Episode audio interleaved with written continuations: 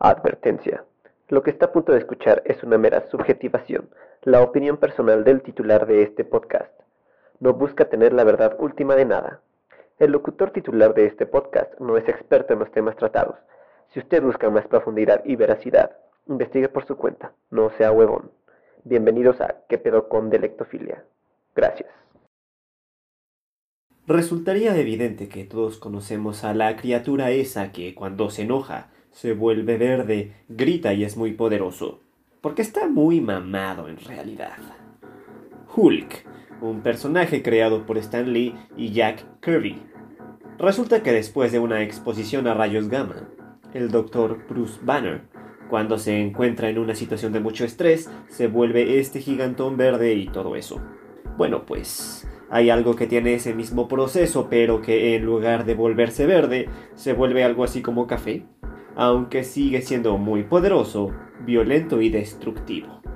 A diferencia del Dr. Bruce, este ente no solamente recibe rayos gamma, sino que todo tipo de sustancias nocivas que sacan de sí mismo para regresárselas de una forma casi grosera. Imagínese usted que invitó a sus amigos a su casa, ya sea a comer, a ver una película o lo que sea, y ellos al escuchar Siéntete como en tu casa, escuchan algo así como, haz lo que se te hinchen los huevos porque esta no es tu casa y dale. Así que dejan la basura tirada por ahí, cuando van al baño se orinan fuera de la taza.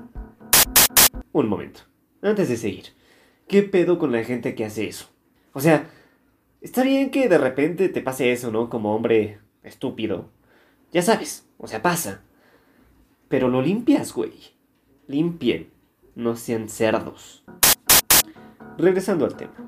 Dejan un tiradero por todos lados digno de llamarse desmadre. Un desmadrito como lo haría Bruce Banner, pero en su personalidad alter ego Hulk, que nomás grita y esas cosas. Al menos en su estado fuera de sí. O sea, sin tener sus lentecitos como en las últimas películas de los Vengadores y todo eso. Imagínese usted que eso pasa todos los días, que sus amigos, luego del desmadre que hicieron en su casa, no se van, se quedan y siguen haciendo lo mismo. Rompen cosas, las queman, disparan pedos con premio y sus tazas de baño se ponen bien cerdas. Nunca apagan las luces, un ruidero increíble y de reggaetón para acabarla de chingar. No pagan el agua, la luz, el teléfono, el internet, nada. Usted es el único que trata de limpiar. Pero como son muchos ellos y usted nada más uno, en eso de que hay que trabajar para poder proporcionar a la visita el sustento que necesita, para poder darles lo que piden, porque usted es un anfitrión responsable. Por más que su esfuerzo es titánico, como solo es uno, poco a poco empieza su casa a decaer, a parecer un muladar. Sus esfuerzos serán siempre insuficientes, porque ellos son más. Va entonces al refrigerador y ve que la comida está echada a perder. Pero afuera hay cientos de envases y envoltorios de comida rápida. Ve que sus plantas que tanto trabajo le costaron adquirirlas y verlas crecer, ahora no sirven ni para chingar su madre. Las paredes blancas de su hogar ahora están cubiertas por infestas capas de grasa, hollín y quién sabe qué otros fluidos. El suelo que era blanco ahora es todo lodoso.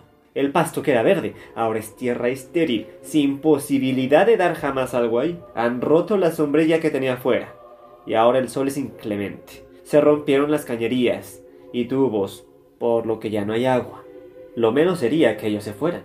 Porque una vez afuera, podrá usted volver a establecer el equilibrio que ellos vinieron a desmadrar, poco a poco. Le costará mucho, pero sabe que podrá. Pero ellos no tienen la más mínima intención de irse.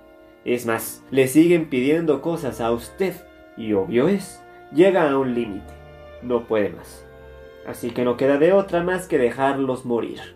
Porque mire, será muy extrema la medida, pero no le tuvieron el menor de los respetos. Es más, tonto usted por siquiera considerarlos amigos suyos. Así que, desgraciadamente, usted no puede más y cae exhausto, así como ellos, porque a fin de cuentas, Usted era el que lo sostenía. Y eso está pasando. Estamos llegando a un punto de estrés supremo. Pero no nos volveremos verdes, sino cafés y muertos. muy calientes, pero no del tipo de calentura que tantas cosquillas nos dan en nuestras partes pudendas. No, el planeta se está muriendo, y está pasando de ser verde y rebosante de vida a café, gris, negro, y sin posibilidad alguna para nosotros de vivir ahí. ¿Qué pedo? ¿No que muy verde? Y todos los resultados apuntan en la misma dirección. El cambio puede ser catastrófico. Y esto es algo que requiere una acción ya, hoy. Mañana podría ser tarde. Todos podemos formar parte del cambio. Y es que cada segundo que pasa estamos enviando toneladas y toneladas de CO2 y otros gases nocivos a la atmósfera. Sí, estamos llenando el aire de basura, de sustancias tóxicas, de polución. No hace falta sino salir a la calle y respirar, da verdadero asco. Se están llenando las ciudades de hongos de contaminación que la envuelven y que están entrando todo eso en nuestros pulmones. Nos estamos envenenando, nos estamos contaminando, nos estamos pudriendo por dentro, como consecuencia del eh, uso que estamos haciendo de las energías. Y esto no es sino parte del problema. Las temperaturas no dejan de subir, hay sequías en todo el planeta y nos estamos literalmente asfixiando, mientras el nivel del mar continúa subiendo continuamente y desaparecen miles de especies todos los meses. Además, estamos llenando los océanos de plásticos y contaminación. Nos estamos cargando el planeta. Lo vamos a convertir en un desierto de vida. Entonces, ¿se necesitan más señales para que gritemos basta? ¿Ha de ocurrir algo aún más grave para que nos movilicemos y le digamos a las personas que mueven el mundo, gobernantes y empresas, qué es lo que verdaderamente nos importa? Porque mientras seguimos enviando basura al aire, el sol sigue saliendo. Un sol que nos envía en tan solo una hora la energía que necesita toda la humanidad en un año. Y lo hace hoy, lo hará mañana y lo hará el siguiente y así durante los próximos 4.500 millones de años. Y la ciencia hoy sabe cómo aprovechar esta energía. Pero siempre que se habla de esta cosa, siempre aparece una voz autoritaria que dice que esto no es posible, que es una utopía, que es una quimera, que no es realista. Entonces, ¿a quién creemos? ¿Cuál es la verdad? ¿Es una posibilidad real usar las energías renovables para abastecer a toda la humanidad? Hoy en día es más importante que nada comenzar a detener el impacto ambiental que tenemos sobre nuestra casa planeta. ¿Cómo es eso? Bueno, podemos entenderlo como la modificación del ambiente ocasionada por el hombre o por la naturaleza. Porque aunque usted no lo crea, la misma naturaleza también tiene sus ciclos y algunos fenómenos pueden resultar en impacto ambiental. Pero claro es que la naturaleza en sí no va a ser un arbolito de celulares o computadoras para que los cambie a cada rato, ni mucho menos va a propiciar terribles derrames químicos en el mar. Hay diferentes tipos de impacto ambiental y pueden ser clasificados de acuerdo en su origen, como el aprovechamiento de recursos naturales, ya sean renovables, tales como el aprovechamiento forestal o la pesca, o no renovables, tales como la extracción de petróleo o carbón. Contaminación. Todos los proyectos que producen algún residuo, peligroso o no, emiten gases a la atmósfera o vierten líquidos al ambiente.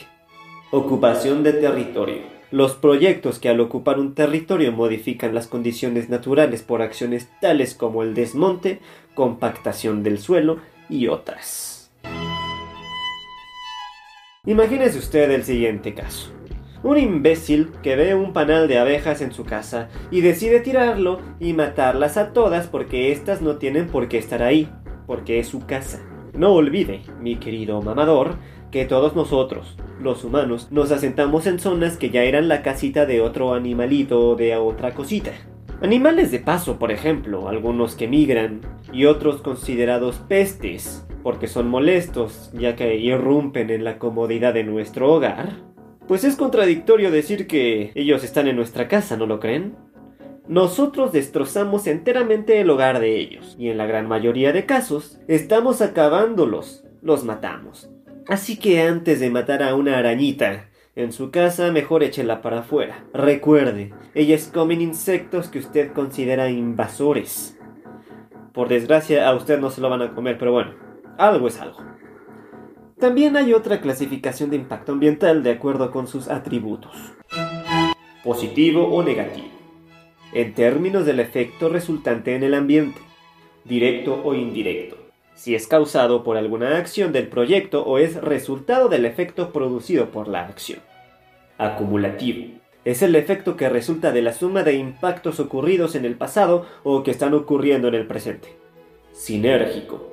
Se produce cuando el efecto conjunto de impactos supone una incidencia mayor que la suma de los impactos individuales. Residual. El que persiste después de la aplicación de medidas de mitigación. Temporal o permanente.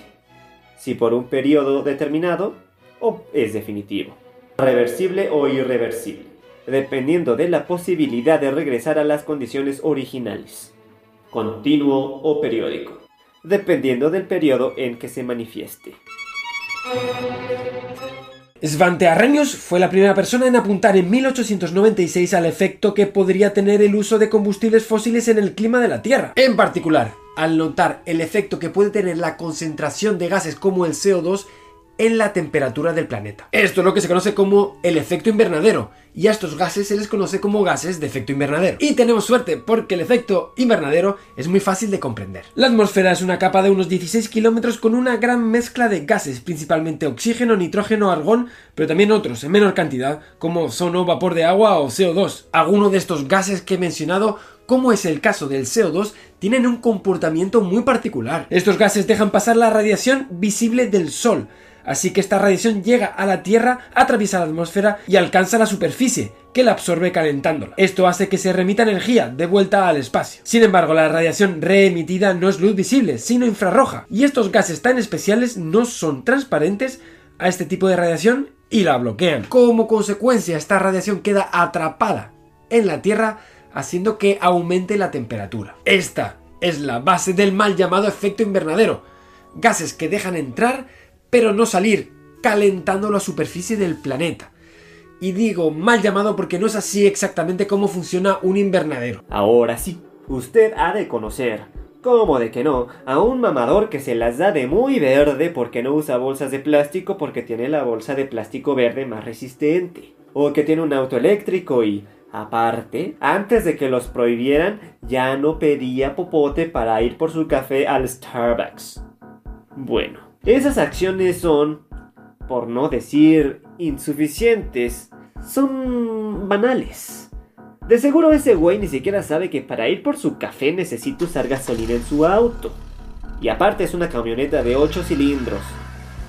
Bueno, no, es eléctrico. ¿Y usted cree que la batería de esos autos no proviene de minas y a través de procesos sumamente agresivos para el ambiente y para nosotros? Especialmente para los que vivimos en el tercer mundo. Porque las mineras de países del primer mundo, que son siempre maravillosos, véase Canadá, obviamente vienen para acá a hacer un desmadre de lo más asqueroso, pero obvio es que ningún país del primer mundo cae en abusos.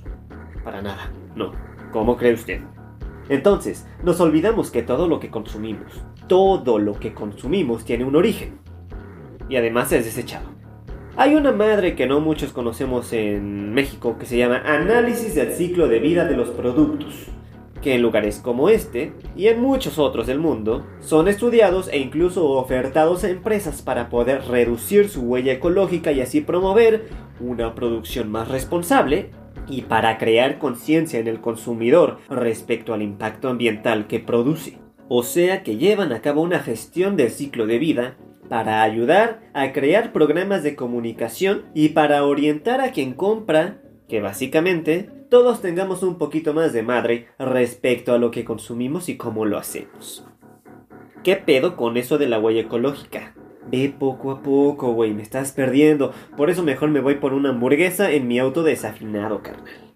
Básicamente, la huella ecológica es el caminito total que un producto conlleva para salir de cualquier lugar de la Tierra a la comodidad de su boca, manos, pies o cualquier parte de su cuerpecito o casa.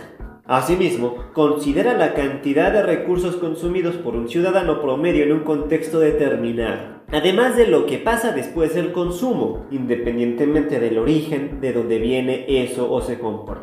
O sea que da igual si el origen es África o Timbuktu, se considera de todas formas. O sea que tanto su hamburguesa, su celular, su auto, su comida sin gluten, su plástico reciclable y demás, todo tiene un ciclo de vida. Y es el ciclo de vida lo que ayuda a conocer la huella ecológica. Mire usted, para producir lo que sea, se necesita lo que sigue.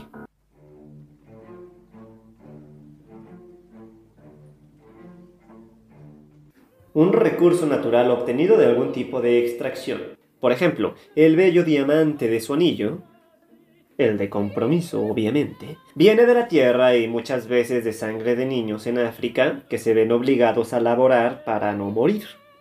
Transporte a la planta o fábrica que usa ese recurso natural para generar una materia prima. Si ve usted el petróleo no es plástico, no es como que saquen botellas PET de muy debajo de la tierra ya hechas. Se fabrica el producto con los requerimientos necesarios y muchas veces innecesarios, como abrigos de piel o pupilentes de colores. Mira, güey, naciste prieto y prieto te vas a morir. Quiérete, rey. Se empaqueta el producto y obviamente el empaque tiene su propio ciclo de vida, como lo de Amazon. Esas bolsitas de cartón con interior de plástico con burbujas de aire. Todo eso tiene un ciclo específico. Luego del empaquetado es transportado al lugar de venta. Al venderse, podría requerir cuestiones específicas. Al cocinarse, por ejemplo, la carne de un animal que fue criado, alimentado y con los gastos que esto conlleva, gastos tanto naturales como económicos, fuego, instalaciones, tuberías, construcción, creación de esas tuberías, etc. Luego viene el uso, que es básicamente para lo que tenemos las cosas. Y para terminar, la disposición final, o sea, tirar a la basura. Y con eso regresa al medio ambiente y ahí tiene efectos también. Una cosa importante a tener en cuenta es que el efecto invernadero no es malo de por sí. De hecho, es importante para que exista la vida en la Tierra. Sin efecto invernadero, la Tierra tendría una temperatura media de unos 18 grados bajo cero, por lo que no habría agua líquida y tampoco vida. La Tierra sería demasiado fría, pues como Marte. Así que es bueno que la Tierra tenga esos gases en la atmósfera. Que estén ahí, que estén pero sin pasarse. Con mayor efecto invernadero la temperatura subiría peligrosamente hasta evaporar el agua y extinguir toda forma de vida. La Tierra entonces sería demasiado caliente, como es Venus. Así que ni tanto ni tan calvo. Y así ha estado la Tierra durante miles de millones de años, viviendo en ese equilibrio, en ese balance, al filo de la navaja, con un clima estable y propicio para la vida, hasta que llegó el hombre y la mujer y empezaron a lanzar toneladas y toneladas de CO2 a la atmósfera, desestabilizando este bello equilibrio y colocando la Tierra en un escenario completamente nuevo. La gente cree que por comprar algo reciclable entonces no tiene impacto alguno en el ambiente, se descompone y es más, ayuda. Es bueno para todo con lo que tenga contacto, lo cual es enteramente erróneo. Si bien lo que es reciclado tiene un impacto ambiental menor tanto en su producción como podría serlo también en su desecho, sigue conllevando consumo e impacto. Es más, lo que es biodegradable no significa que no sea contaminante. Todo lo que compramos, usamos, consumimos, todo tiene un impacto. Y la única forma real de reducir nuestro impacto como consumidores normales es alargar lo más posible la vida útil de los objetos. Por ejemplo, si compras crema para tus enchiladas y luego usas el envase de la crema para echarte de charolazos al bañarte o para guardar lapicitos luego de decorarla, cosas así es la mejor forma de, en realidad, apoyar al planeta. Una playera de algodón puede conllevar hasta 2.500 litros de agua. Una sola. Y aquí viene lo interesante. Seguramente usted ha escuchado el concepto de brainwashing o lavado de cerebro. Pues bueno, hay algo parecido que se llama greenwashing o lavado verde. Ya sabe, un lavado de cerebro ecológico. El greenwashing viene del whitewashing. Whitewashing o lavado blanco, el cual básicamente consiste en limpiar la imagen poco ética o criminal de una empresa para no perder clientela. Así, el greenwashing o el lavado verde promueve estrategias para hacer que la empresa se vea como ecológicamente responsable. Cree que no existe porque no lo había escuchado usted probablemente. Esto del greenwashing. Lo mejor es que todos estamos inmersos en lo mismo y que además contribuimos para que se nos siga engañando. Vamos a poner un ejemplo. Una empresa poderosa y millonaria, la tercera del mundo en tanto extracción petrolera, BP, British Petroleum, fueron responsables del derrame de petróleo más grande de todos en el 2010, al menos hasta ahora. Este derrame se dio en la plataforma semisumergible Deepwater Horizon. Había una fuga de entre 35 a 60 mil barriles diarios. Un barril contiene 159 litros de petróleo, lo cual quiere decir que al día se derramaban 8.9 millones de litros de petróleo, lo cual al final de la travesía resultó en más de 700 millones de litros de petróleo. Esos animales, y me refiero a los de British Petroleum, no a los pobres que se murieron en el mar, evidentemente como corporación no tienen el más mínimo interés en el medio ambiente, en cuidar, en valorar los daños que puede causar su estupidez. En cambio, generan una grandísima campaña de comunicación donde muestran todo lo que hacen para que el consumidor vea por qué su empresa es responsable en torno al ambiente. Anuncios de televisión, radio, internet, campañas de limpieza, información sobre el contenido de sus productos, de cómo usan material reciclable, eventos sociales, mensajes virales todo una mentira. Porque en realidad, el que usa una foto de agüita limpia y cristalina para mostrar el bien que hacen no es así porque ellos mismos contaminan esos bellos entornos naturales que muestran. Pero necesitamos saber si nos están haciendo pendejos o no, ¿verdad? Para estar truchos y saber si una empresa nos quiere ver la cara, hay que poner atención en... Se destaca una sola característica del grupo, esto sin importar de dónde proviene. Vea usted los autos eléctricos o híbridos. Para obtener la batería, se destruye y se contamina increíblemente el agua. Esto es lo mismo en la producción de paneles solares. El origen o efectos de la extracción de sus materias primas no se sabe. No hay pruebas para sostener lo que dicen. Que su ropa sea de material reciclado o no, o que es de una fuente sostenible o no, que es comida orgánica o no, no, pues quién sabe, güey. Un yogur natural ¿Qué es? ¿Qué es eso de natural? En efecto, no hay nada claro en que sea bueno. Es que están usando un concepto vago y confuso. El etiquetado que tiene es falso. Como que el producto no contenga gluten cuando en realidad no hay forma de comprobarlo. Hay información irrelevante, como que un producto no contiene cierta sustancia prohibida como ozono. Bueno, ¿y eso qué? Ah, a huevo. Los productos biodegradables no vinieron a salvar el mundo, solo nos quitan la culpa de que no hacemos cosas para de verdad ayudar. Son el mal menor de todos.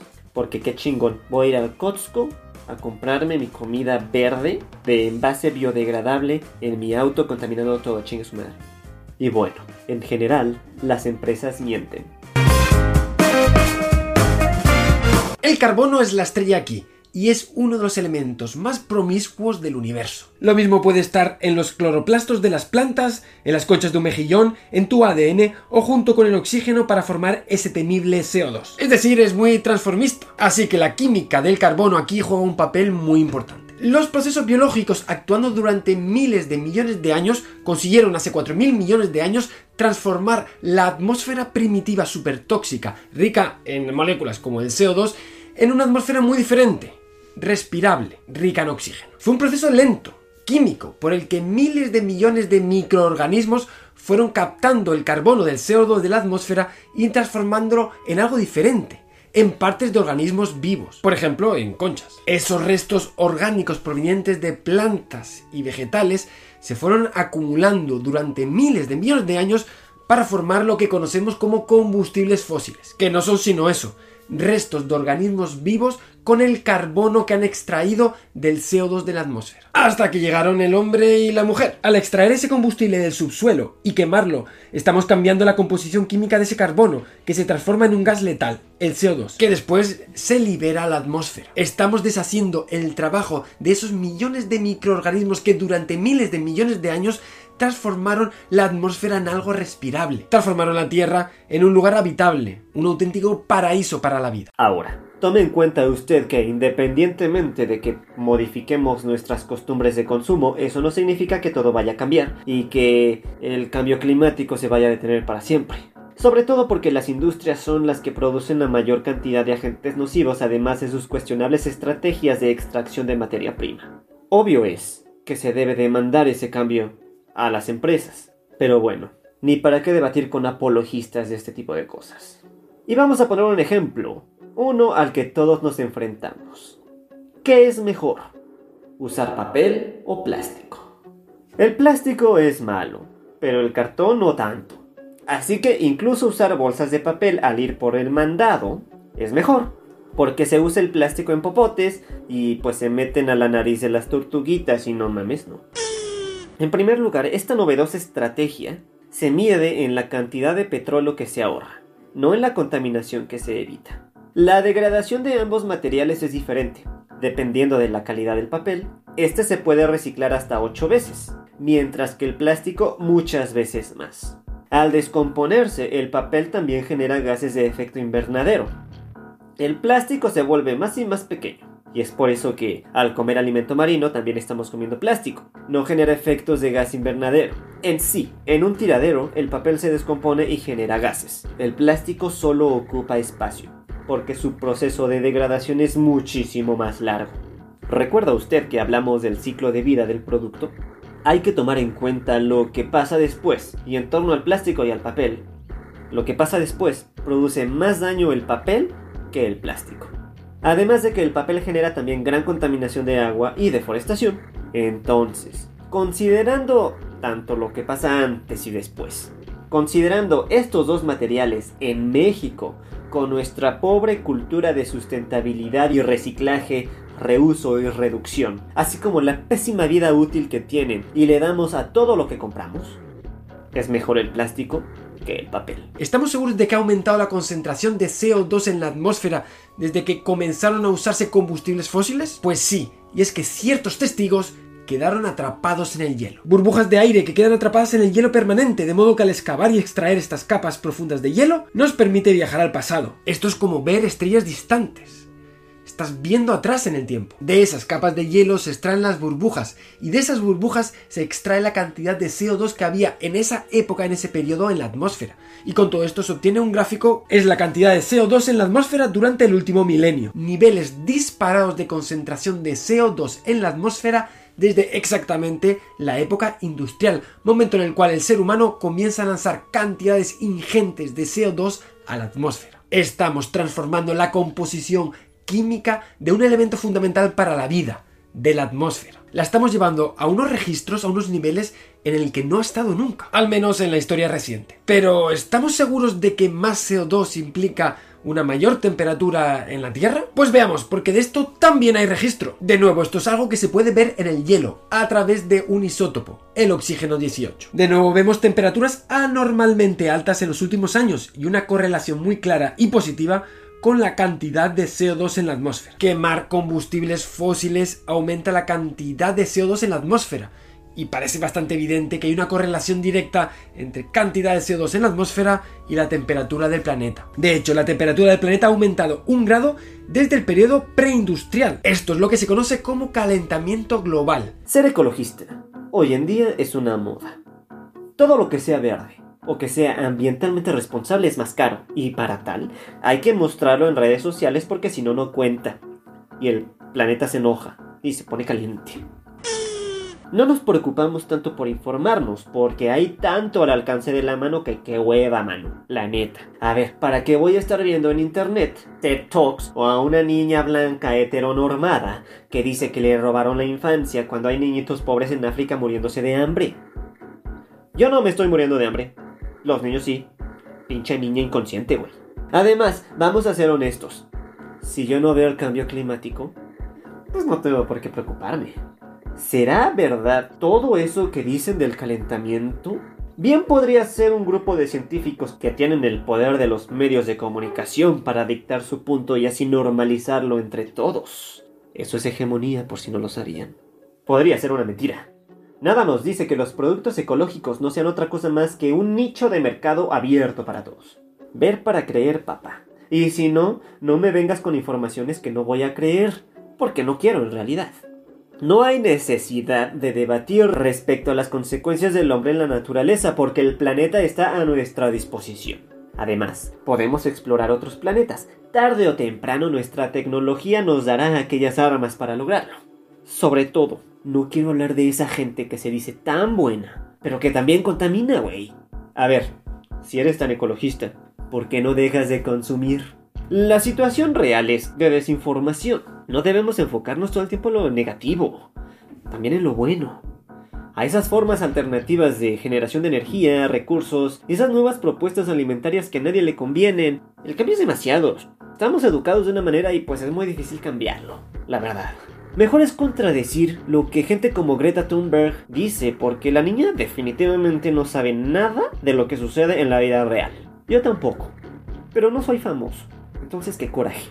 Y pues bueno, yo no voy a tener hijos. Porque obvio esa es la mejor forma de ayudar al ambiente. Porque mis hijos que no existen, pues no van a contaminar lo que yo estoy contaminando, dañando y destruyendo, güey. Así que ya salvé al planeta. ¿Qué pasará? La verdad es que nadie sabe. Las diferencias son sutiles y las predicciones dependen también del comportamiento en los próximos años de la civilización humana. Pero de lo que no cabe duda es que estamos llevando la Tierra a un escenario único, a un territorio inexplorado, y las consecuencias podrían ser apocalípticas. Y no solo relacionadas con la temperatura de la Tierra, también hay otros factores que se desencadenan, como la subida del nivel del mar, inundaciones en ciudades, pérdidas de área de cultivo, pero también en otras regiones sequías, pérdida de especies y blanqueamiento de corales. Y es que no lo sabemos exactamente, pero el aumento de concentración de CO2 en la atmósfera perturba ese equilibrio en el que la Tierra se ha mantenido estable durante tanto tiempo. Y es que el efecto del CO2 en la Tierra es muchísimo más complejo de lo que se pueden imaginar. La Tierra es mucho más dinámica de lo que creen, y el CO2 participa en un baile ancestral, un ciclo que se ha ido recorriendo durante miles de millones de años es el ciclo del carbono. Y todo porque recuerden que el carbono es muy promiscuo, lo que hace que participe en muchísimos procesos. Cambia de estado, de fase, de composición. Un carbono que en cualquier caso siempre, siempre, siempre está conectado a la vida a los procesos biológicos, por lo que sus transformaciones alteran el ciclo de la vida. Y este ciclo del carbono abarca a todo el planeta. El carbono se almacena en la atmósfera, por supuesto, pero también en la Tierra y en los océanos. De hecho, la reserva de carbono que supone la atmósfera es la más pequeña de todas, sin olvidar que de este balance, de este equilibrio entre las formas de carbono, depende toda la vida en la Tierra. Y este balance no es estático, sino dinámico. Continuamente unas formas de carbono se transforman en las otras, cerrando este ciclo. Parte del carbono atmosférico es fijado por plantas y algas tanto en tierra como en océanos por medio de la fotosíntesis. También se disuelve en el agua en océanos y lagos para formar ácido carbónico. Parte del CO2 en tierra pasa a los océanos por erosión de las rocas en ríos, al aire por combustión o respiración y de los océanos a la atmósfera. Es un ciclo continuo, cerrado. Por lo que la pregunta clave es, ¿cómo afecta la acción humana a este ciclo del carbono? Y no solamente con la combustión de petróleo, carbón o gas natural, sino también con la deforestación, la agricultura y la ganadería. La respuesta es que nadie sabe, y es que el equilibrio, como decía, es muy delicado.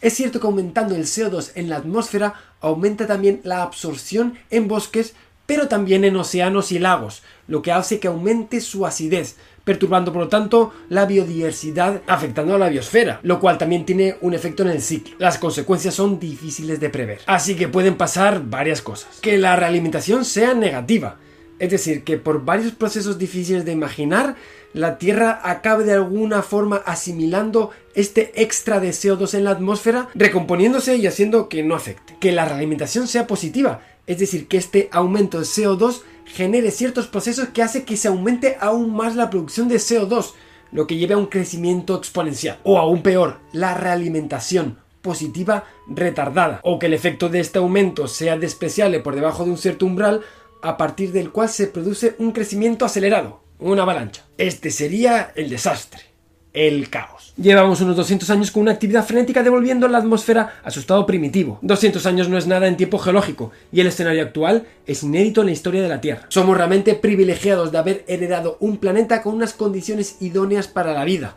Sin embargo, estamos poniendo totalmente en riesgo a todas las formas vivas en la Tierra con nuestro comportamiento con respecto a la producción de energía. Por eso tenemos que ser responsables y cuidarlo para las futuras generaciones. Y sí, Realmente nadie sabe lo que puede ocurrir, pero posiblemente nada bueno. El clima es muy complejo y la Tierra es muy frágil. Los modelos estiman que si continuamos con las emisiones actuales de CO2, alcanzaremos a final de siglo una diferencia de tiempo de 5 grados, un aumento de temperatura que colocaría a la Tierra en un escenario inimaginable. 5 grados parece poco, pero tienes que saber que es la diferencia de temperatura entre la época glacial la actual. Así que sí parece un cambio relevante. Y aunque muchos de estos cambios podrían ser irreversibles, aún estamos a tiempo de cambiar la tendencia y evitar el desastre. Si los gobiernos cumplen con los compromisos del Acuerdo de París para mantener la temperatura de la Tierra por debajo de un grado y fijan objetivos ambiciosos de reducción de emisiones de efecto invernadero, energías renovables y eficiencia energética, podríamos detener los efectos irreversibles del cambio climático. Y nosotros, individualmente, que también podemos aportar para este cambio para esta mejora. ¿Te atreves a cambiar tu actitud con respecto al planeta? Lo verdaderamente curioso es que nos aventuramos a hablar mucho justamente sobre lo que no sabemos. Y cuando nos confrontan, sentimos miedo y pena. Por culpa. Sentimos culpa y preferimos atacar a los demás en lugar de trabajar retrospectivamente. Es mejor proyectar la culpa que sentimos en otras cosas o personas. Por ejemplo, el lenguaje inclusivo es una cobardía porque creen que una palabra significa algo en sí porque sí. No tiene nada que ver el sentido que uno le da a las cosas que dice. Cobardía. De la misma manera, al confrontar información no sabemos para dónde jalar y lo mejor es, obviamente, negarlo porque es lo más fácil. Culpar a los demás. Cuestionarlos. Culpar a empresas gigantes, que sí tienen la culpa, mucha responsabilidad en realidad de lo que está sucediendo hoy en día, Preferimos culpar al gobierno, a los ciclos de la Tierra, a que ¿por qué no hacen cosas más chidas los defensores de la Tierra? Sí, ser ecologista es una moda. Y por ser tal, es fútil, vulgar y pasajera. Nos dura lo que nos dura el susto del momento y pensamos que la muerte también nos va a durar un rato, nada más, y que después seguiremos como si nada. Pero no, la muerte es para siempre.